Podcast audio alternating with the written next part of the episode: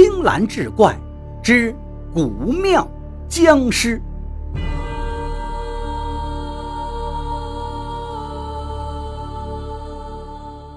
话说同治初年，四川广元府有一个小吏，名叫陈浩，奉上司之命去京城送达公文。因为这公文有送达的期限，不能在路上耽搁，所以他每天都要跑三百里以上，这样才能在规定的时间内赶到。此时正值寒冬腊月，昼短夜长，每日骑着马，一路寒风刺骨，风雪扑面，不仅三餐无食，就连晚上也是居无定所，有店就打尖住店，无店就找民居借宿。这一日，他从早晨天不亮就开始赶路，一直到日暮时分，才勉强跑了三百余里。中午只吃了一口干粮，到此时已是人困马乏，饥寒交迫，很想找个地方歇脚。可是放眼看去，这地方是一片荒野，前不着村，后不着店，周围并无人烟，一时之间还找不到合适的地方。眼看天色渐渐暗下，他不由得心中焦急。好在又走了不到一里地，忽见前面不远处有一个古宅。走近了一看，才发现是一座庙宇。陈浩心中不由寻思：此处离城镇不知还有多远，周围也无村民居住。眼前之计，不如就在这庙中借宿一宿，待明日一早再走。打定主意，便驱马奔至庙前。待下马一看，这寺庙的围墙残破不堪，两扇大门朱漆剥落，庙门虚掩，里面似乎并无灯火。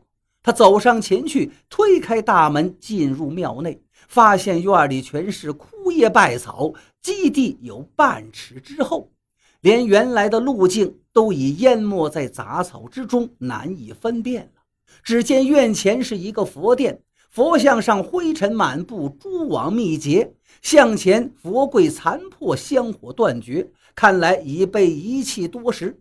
佛殿左侧有两处偏房，想必是之前僧人们居住之地，只是此时已经倾斜坍塌，残缺不堪。佛殿的右边也是一间偏房，房门已朽掉，只剩了半扇，寒风一吹，吱呀作响。透门看去，里面停放着一具黑乎乎的棺椁，也不知道在这停了多久了。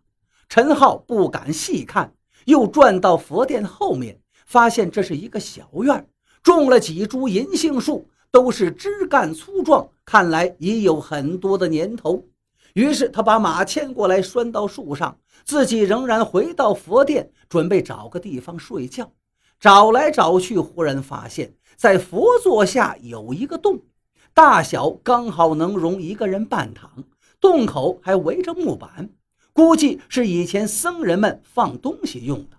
陈浩见这个地方不仅大小合适，而且还能挡风御寒，于是便将随身所带的佩刀放在佛龛里，又取出毯子铺在洞中，自己带上干粮钻了进去，坐在洞里，靠在壁上吃干粮。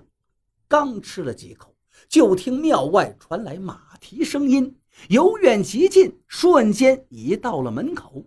陈浩不由吃了一惊，不知这么晚了还有什么人会到这儿来，于是便从木板缝隙间往外看。此时新月初起，光线朦胧，隐约看见一个老头骑着马立在庙门口。这老者年约五旬，颇为健硕。海下的胡须长可及胸，气宇轩昂，与众不同。他的马后还徒步跟着一个虎背熊腰的少年，有二十岁左右年纪。见老者跳下马来，将马鞭交给少年，等少年把马拴在庙前的树上，两个人才一前一后走进庙里，径直来到了大殿上。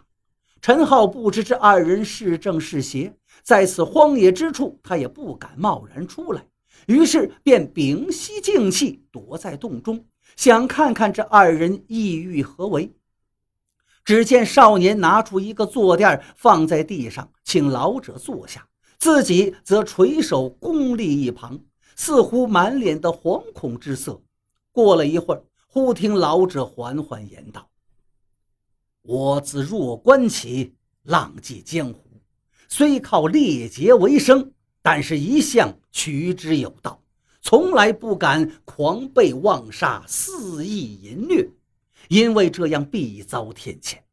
我经常在深夜扪心自问，三十年来所以幸逃法网，从未失手，想必就是这个缘由。可是没想到。”你刚入我门下就乱了我的规矩。前天晚上那一战，若不是我一个人留下断后，你们二十多个人能有一个活下来吗？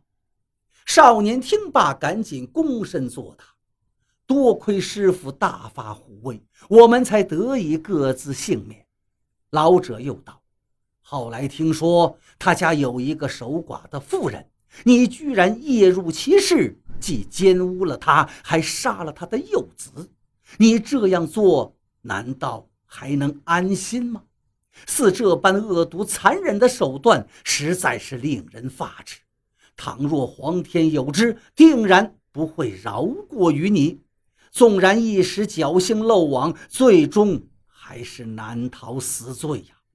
若是有朝一日你被擒获，定然也会连累我们所有人。